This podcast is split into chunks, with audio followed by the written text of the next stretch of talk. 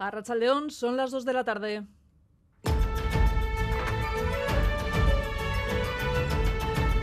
Crónica de Euskadi con Irache Ruiz. Ikustea zer da hon, liburuk asko gotze dizkidu eta euskerazko liburuk eta zen nobedade da onda hoi. Gaur goiz e, ikustera dana. Hemen eh, eguna pasatzera, espero gentia ikustia, ambientia goizien goiz ja bau. Aurreko junginen donostin kontzertua eta oain disko berri hausi behar dugu. Pena merezidu seguro. Oin erosi dugu eta oin firmateko eta argazki aterateko. Diskoak firmatzeko eta erosteko. Sinadura eta La cultura argazkia. vasca se da cita en Durango desde este mediodía. La SOCA nos ofrecerá hasta el domingo casi un millar de novedades entre discos, libros y producciones audiovisuales. Es el mejor escaparate de la creación en Euskara. Ya han comenzado las primeras presentaciones y Landa Cogunea está a rebosar tanto que hasta los organizadores están sorprendidos. Eder Menchaca, Rachaldeón.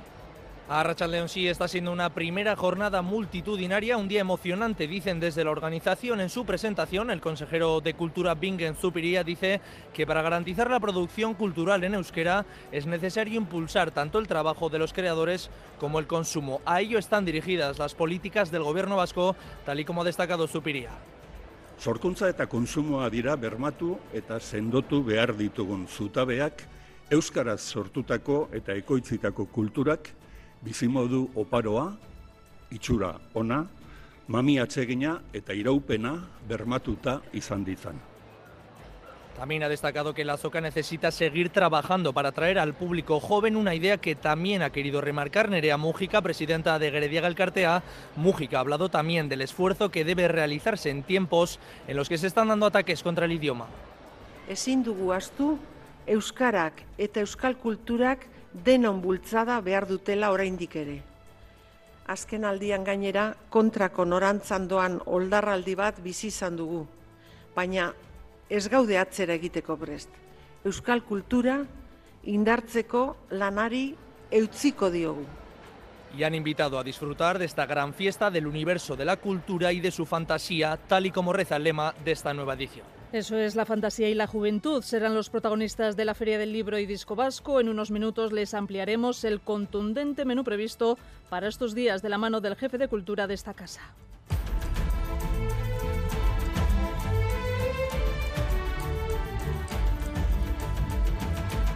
Y en lo político, dos asuntos nucleares este miércoles 6 de diciembre, festividad de la Constitución Española, acto de homenaje a la Carta Magna en su 45 aniversario en el Congreso y justificación de la ruptura con Sumar por parte de la secretaria general de Podemos. Yone Belarra señala que sus cinco diputados pasarán al grupo mixto tras meses de ninguneo por parte de la formación de Yolanda Díaz. Esta respondía con un mensaje de serenidad en aras a apaciguar la crisis. Podemos ha pasado página, deja atrás un momento extraordinariamente difícil y ahora, con fuerzas renovadas, nos ponemos a cumplir con el mandato de la ciudadanía, que es trabajar para seguir impulsando las transformaciones valientes, feministas, ambiciosas, económicas. Las personas progresistas en España no comprenderían que se pueda poner en jaque políticas públicas que son importantes por intereses de parte. Creo que esto es lo que genera desafección ciudadana en nuestro país. Esta crisis no debería salpicar a Euskadi. Ambas formaciones les dan autonomía a las direcciones autonómicas de cara a la conformación de una alianza para las elecciones vascas y gallegas. Y en el patio del Congreso se asistía a otro cara a cara en diferido. El presidente del Partido Popular le acusa a Pedro Sánchez de enmendar la Constitución a la totalidad con la ley de amnistía. El presidente del Gobierno le recuerda que cumplirla también es renovar el Consejo General del Poder Judicial. Madrid, Nerea, Sarriegui, Arrachaldeón. A Rachaldeón, los puentes están sí totalmente rotos, no se atisba ninguna opción de acuerdo. Fuentes de la Moncloa explican que intentarán concertar una reunión entre Sánchez y Feijó antes de que acabe el año, pero la imagen hoy aquí es la de la lejanía más absoluta. Feijó habla de una crisis constitucional sin precedentes provocada por los acuerdos, dice, entre el PSOE y los independentistas. Y Sánchez le recuerda que la Constitución se defiende cumpliéndola y que llevan cinco años bloqueando la renovación del órgano de gobierno de los jueces. Tiendo la mano al, al, jefe de la oposición. Creo que se han acabado las excusas. Antes de la devoción es la obligación, renovar el Consejo General de Poder Judicial. Nuestro proyecto es garantizar la independencia del Poder Judicial. El proyecto del Gobierno es controlar el Poder Judicial. Por cierto, que Partido Popular y Vox están celebrando la Constitución a su manera. Los populares vascos han repartido ejemplares de la Constitución en Bilbao, Abascal está en Ferraz y sus simpatizantes en el resto de sedes socialistas.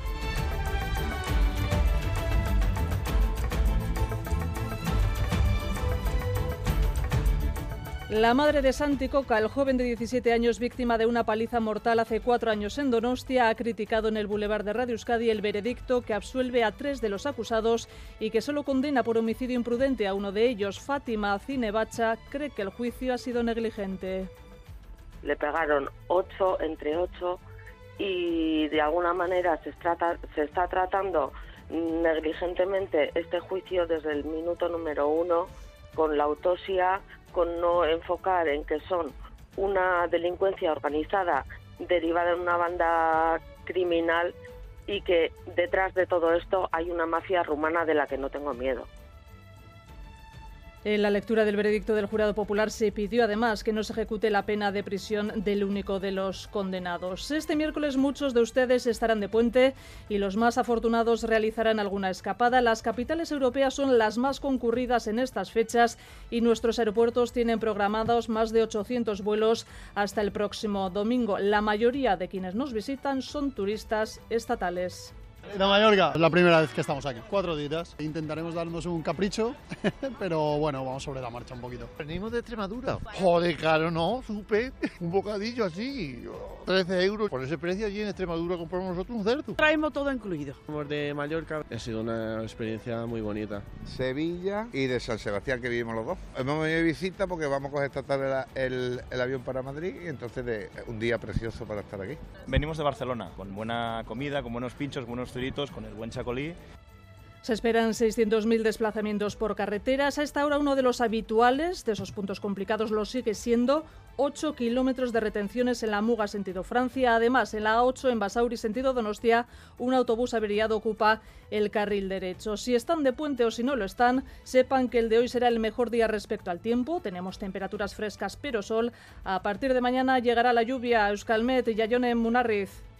Caixo de León durante las próximas horas el ambiente seguirá siendo soleado, pero las nubes altas irán a más con el paso de las horas. El viento del sur también se irá intensificando y esta noche soplará con fuerza en zonas expuestas, sobre todo en zonas de montaña de Vizcaya. Por tanto, durante la tarde el ambiente seguirá siendo agradable y claro. Sin embargo, esta situación cambiará mañana y regresará la lluvia. Nos alcanzará un sistema frontal dejando cielos muy nubosos desde primeras horas y durante la mañana empezará a llover. La lluvia será más frecuente y más abundante durante la tarde, cuando incluso los chubascos podrían ser localmente tormentosos. Por otro lado, el viento del suroeste será intenso durante la primera mitad del día y por la tarde perderá algo de fuerza. Con esta situación, el amanecer será algo más suave, sobre todo en el norte, y las máximas podrían también subir algo en la vertiente cantábrica. Así que mañana jueves la jornada vendrá marcada por la lluvia y el viernes los chubascos tendrán continuidad. Y titulares también del deporte, César Pérez Gazola, hoy de nuevo Copa. Ahora está pues sí, estamos pendientes de la Copa del Rey. La Real Sociedad y el Deportivo Laves juegan en menos de dos horas, a las cuatro, comienzan sus encuentros ante rivales de Segunda Federación, los de Imanol en el campo de Landrach en Mallorca y los Gasistarras en Terrassa, en Amorebieta se mide un equipo de su categoría en Valencia frente a Levante y por la noche desde las 9 cita para los dos equipos navarros de esta segunda eliminatoria. Los dos ante dos primeras en Mutilva, el Valle de Hues se enfrenta al Mallorca y el Tudelano a la Unión Deportiva Las Palmas. Por cierto que acaba de concluir un partido de esta eh, segunda ronda. Ha caído eliminado el Almería de Primera División de Gaisca Garitano. Han perdido los almerienses y han caído eliminados ante el conjunto de Segunda Federación ante el equipo del Barbastro. José Ignacio Revuelta y Paula Asensio están en la dirección técnica de esta crónica de Euskadi que comenzamos ya.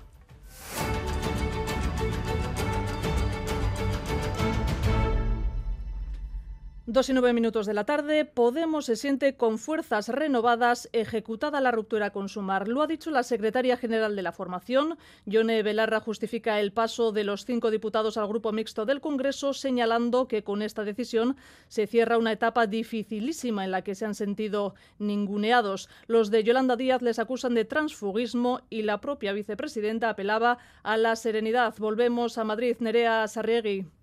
Sí, ambas partes han hecho hoy un esfuerzo por tratar de rebajar los decibelios. La grieta abierta con esta ruptura ha sido una decisión difícil, decía Ione Belarra, pero necesaria. No ha respondido a las acusaciones de transfugismo lanzadas desde Sumar. Se limita a insistir en que ellos pasan página tomamos esta decisión. Nos habría gustado no tener que tomar, pero no nos ha quedado otro remedio. Podemos ha pasado página, deja atrás un momento extraordinariamente difícil y ahora, con fuerzas renovadas, nos ponemos a cumplir con el mandato de la ciudadanía, que es trabajar para seguir impulsando las transformaciones Yolanda Díaz también ha evitado inflar aún más la crisis, ha pedido serenidad, pero también responsabilidad a los morados. Avisa, no hay que confundirse de adversarios.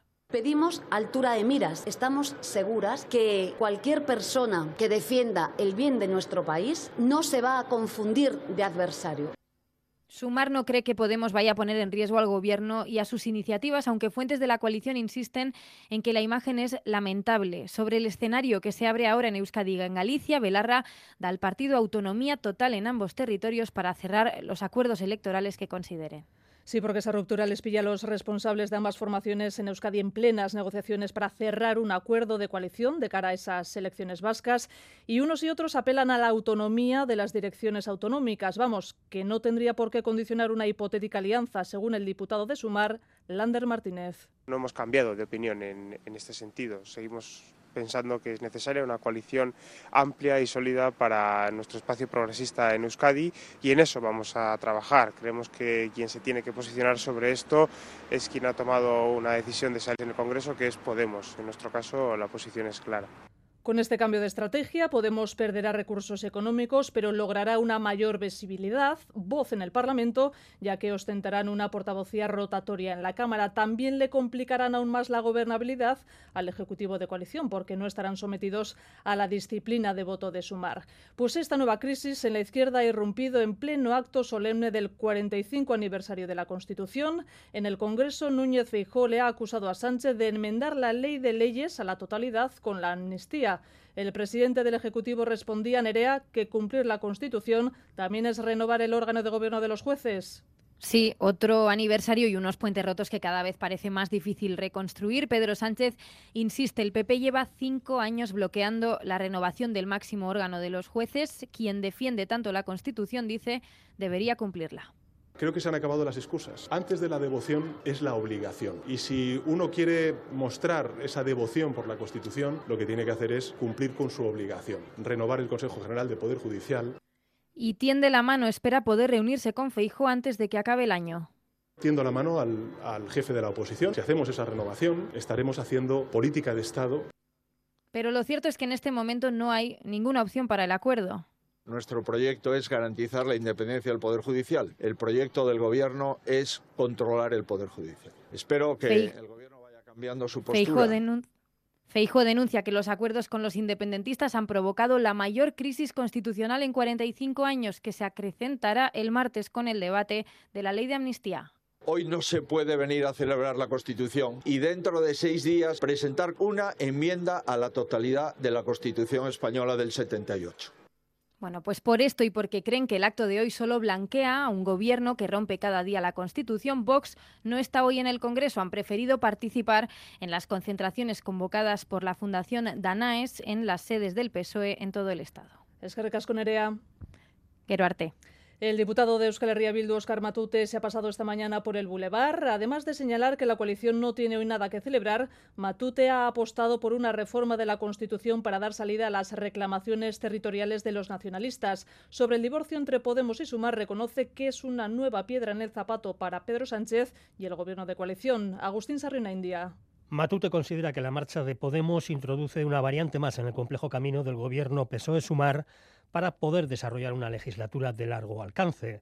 Más actores políticos, dice, significa más necesidad de buscar acuerdos en materias en las que pueden pensar distinto. Es evidente que hay dos pulsiones dentro de los grupos que apoyan a, ese gobierno, el PSOE de Sumar. Una pulsión, yo diría que de, corte más conservador, en torno a, Junts y al Partido Nacionalista Vasco, y otra, pues que yo creo que es de, corte más de izquierdas, en torno a RC, a Esquerra Republicana de Cataluña, a Euskal Herria Bildu, al Bloque Nacionalista Galego, al BNG, y a la que ahora se le suma un nuevo actor En cuanto al Día de la Constitución, el diputado de H. Bildu dice no tener nada que celebrar porque la Carta Magna sigue siendo un muro infranqueable para las aspiraciones de la sociedad vasca y de otros pueblos del Estado. Pese a eh, conceder grados de autogobierno a determinadas realidades, no eh, responde a, la máxima fundamental que entendemos nosotros, que es eh, en qué medida el pueblo vasco, como el catalán, el gallego u otros, son eh, soberanos a la hora de poder eh, tomar eh, decisiones y de emprender los rumbos y caminos que de forma mayoritaria decidan y de forma democrática.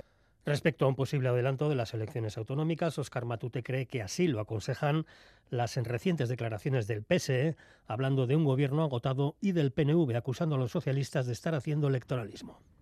Ni H. Bildu ni PNV, tampoco los nacionalistas catalanes ni gallegos celebran el Día de la Constitución. El Partido Popular Vasco ha repartido en Bilbao ejemplares de la Constitución. Javier de Andrés es su presidente lo que da legitimidad a nuestro modelo y lo que justifica que pudiéramos disponer de, diferencias con relación otros lugares de España es que fue aprobado por el conjunto de los españoles. Eso es lo que distingue el modelo foral de cualquier otra alternativa que se quiera hacer sin el respaldo del conjunto de los españoles, porque el modelo que nosotros tenemos, nuestro concierto económico, que efectivamente representa diferencias con otros modelos del resto de España, tiene una salvaguarda, que es la Constitución española.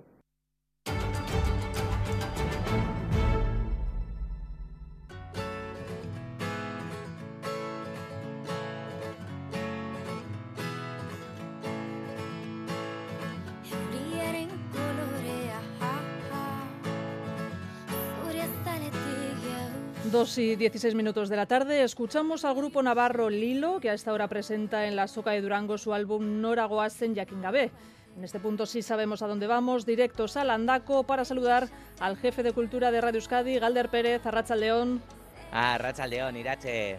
A tope allí lleno, ¿verdad? Ambientazo a esta hora en Andaco. a, a tope, efectivamente. Aquí estamos en el set de EITV, que estamos en un alto y podemos divisar más o menos en las diferentes calles de, de, Landaco. Es cierto que ahora, de repente, bueno, pues se ha relajado un poquito el ambiente y la gente ya pues va a echarse un potecito antes de comer o también a comer porque, bueno, eh, todos los espacios que componen Durango Coasoca han arrancado con enorme éxito desde primera hora de la mañana. Fantasía da es el lema de este año y la realidad, desde luego, Irache, es fantástica. Por ejemplo, desde primera hora de la mañana eran enormes las colas para entrar en Plateruena, donde se celebran los conciertos de Aochenea, como decías, ahora Lilo. Y aquí en Landaco, pues infinidad, las novedades literarias, así como musicales. A primera hora de la mañana, pues se seguían organizando los libros y discos en cada uno de los stands. Xavier Mendiguren es escritor y editor de Elcar, uno de los veteranos en esta soca, quien, a pesar de los años, sigue creyendo en la ilusión que transmite y se vive aquí en la soca.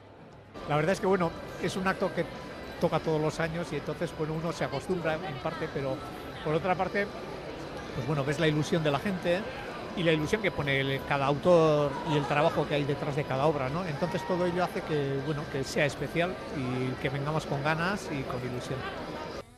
Al otro lado de la soca están los stands con las propuestas musicales. ¿Qué ambiente se respira por allí, Galder?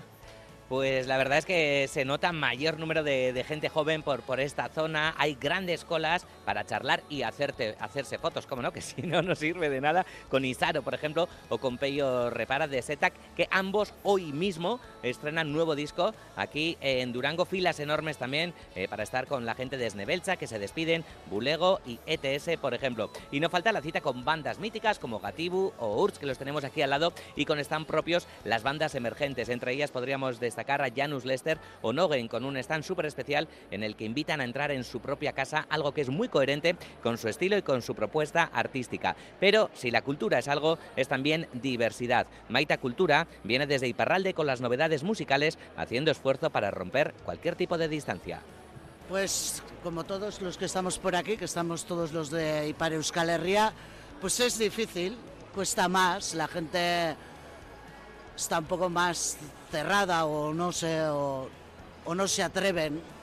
Pero bueno, a ver si algún día se atreven y se encuentran con cosas ¿no? maravillosas como Willis Drummonds, que también al final a todo el mundo le ha gustado. O Day.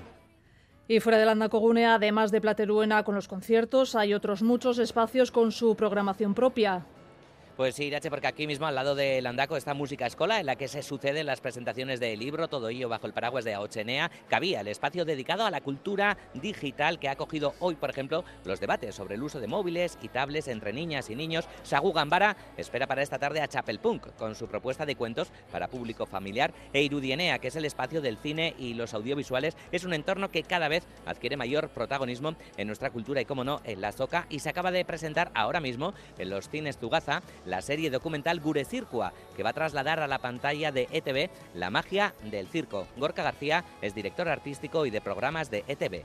Pues son seis años ya desde que Iker Galarza creó Gure Circoa, una marca que ha viajado por todo Euskadi pues eso, repartiendo haciendo que niños y mayores, todos nosotros, hayamos podido reírnos, disfrutar y vivir de cerca lo que, lo que es eh, y se ha bautizado como la magia del circo vasco. A través de este producto confiamos eh, haber sido capaces de trasladar ¿no? esa magia que hay detrás de este circo en definitiva, Galder, que esta primera jornada en Durango, las propuestas culturales no han hecho más que empezar.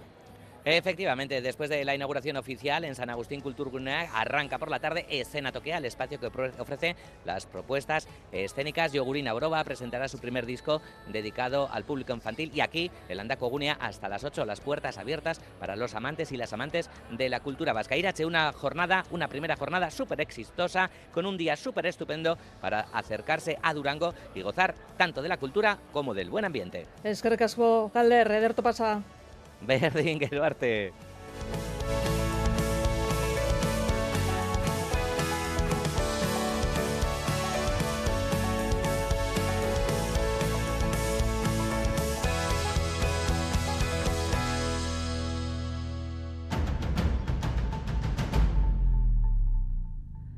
Cambiamos de tercio. Anoche, pasadas las 10, el jurado popular hacía público el veredicto del juicio por el asesinato de Santico Candonostia. El joven de 17 años falleció tras recibir una brutal paliza a la salida de una discoteca hace cuatro años. El jurado solo ha condenado a uno de los acusados por homicidio imprudente, absuelve a otros tres por ausencia de pruebas. La madre de la víctima censura el veredicto y opina que el proceso judicial ha sido negligente. Saray Pérez.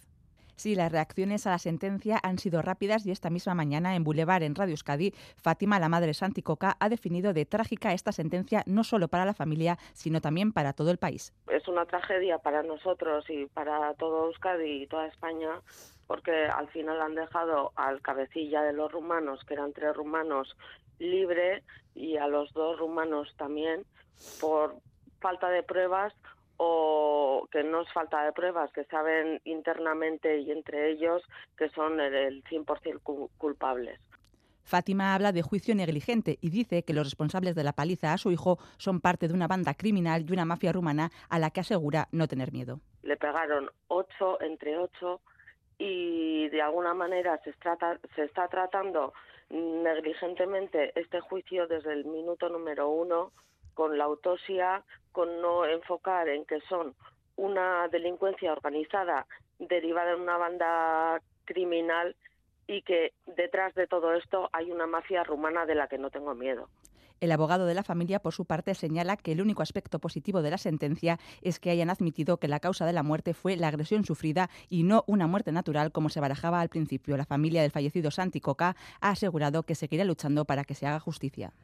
Y día después del examen PISA, que suspendió a los alumnos vascos, se evaluó a los de 15 años que sacaron las peores notas que nunca se habían sacado en matemáticas, ciencias y lectura. Es el método que se utiliza para la evaluación internacional de los estudiantes, pero algunos expertos ya advierten de que sus conclusiones tampoco se deben sobredimensionar. Gorka Saavedra. Pese a que los resultados del informe PISA reflejan que los alumnos vascos de 15 años han registrado los peores resultados de su historia en las tres materias que se evalúan, matemáticas, ciencias y comprensión lectora, Nelida Zaitegui, pedagoga y expresidenta del Consejo Escolar Vasco, ha restado importancia al informe en una situación de pandemia que ha afectado a la formación de estos jóvenes. A mí no me preocupa de verdad, ¿eh? Yo, me preocupa más la imagen que se está dando de debacle, de desastre. No, hemos pasado una, una enfermedad muy gorda, ahora tenemos las consecuencias y ahora vamos a ver qué cosas tenemos que mm. atajar de fondo, no de forma, para poder desde ahí intervenir y trabajar.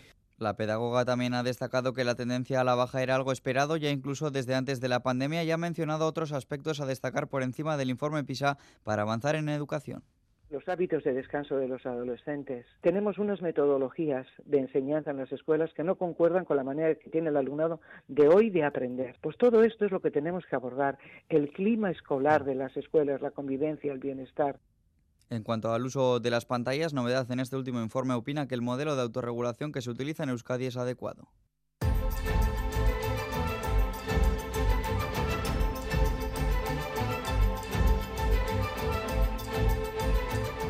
A actualidad internacional, el ejército israelí continúa su avance hacia el sur de Gaza. El recrudecimiento de los ataques hacen casi imposible llevar ayuda a la franja, según advierte el Programa Mundial de Alimentos de la ONU, Lier Puente. Sí, se intensifica la catastrófica crisis de hambruna de la población civil. En las últimas horas se han producido saqueos en Khan Yunis, en el sur de la franja, en las pocas tiendas que aún tienen comestibles.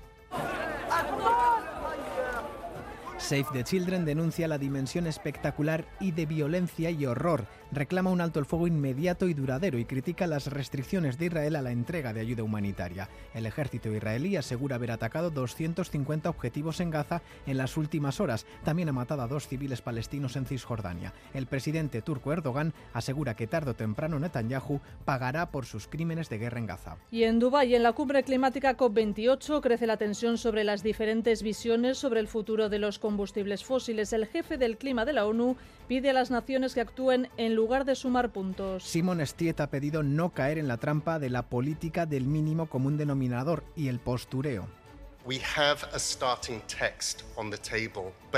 Seamos honestos, ha dicho, las buenas intenciones no reducirán a la mitad las emisiones en esta década. Ha pedido tomar decisiones ya. La cumbre del clima se acerca a su punto medio.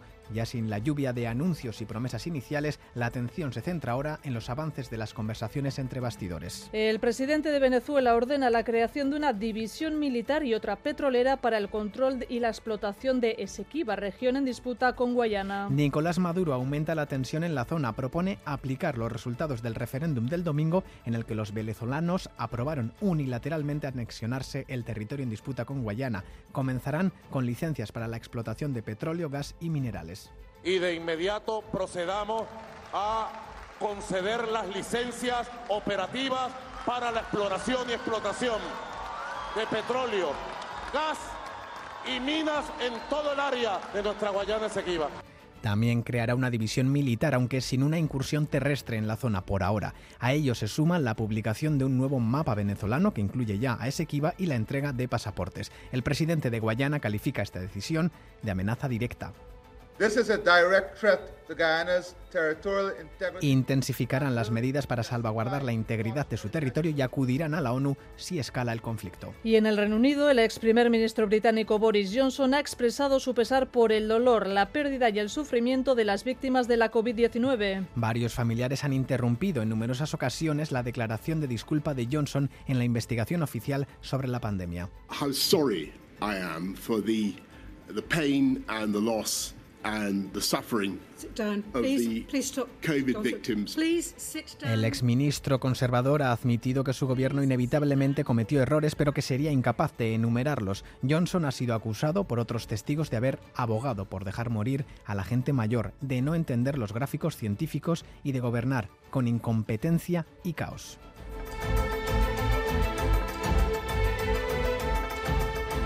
También les contamos que el Servicio de Cambio Climático de la Comisión Europea ha confirmado que este 2023 será el año más caluroso jamás registrado. El mes de octubre y todo el otoño boreal han sido de récord. Corresponsal comunitaria Amaya, Portugal.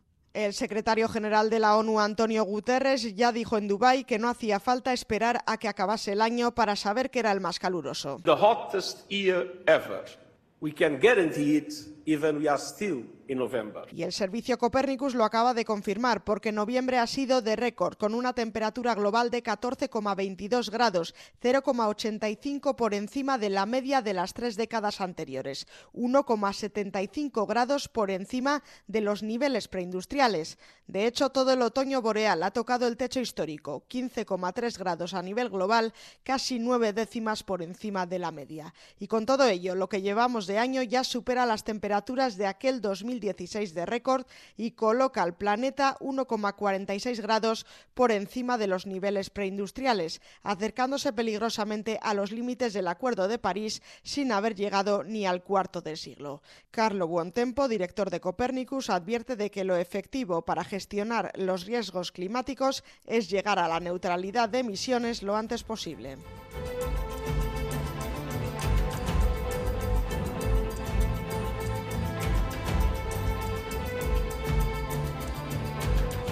Y sin las dificultades de otros entornos del sur de Europa, este año los embalses vascos han estado prácticamente todo el año por debajo de los niveles que se registraban en las mismas fechas del año pasado, pero desde hace unas horas esta dinámica se ha roto. Las lluvias de los últimos días han supuesto una importante mejora para la cantidad de agua embalsada en nuestros pantanos.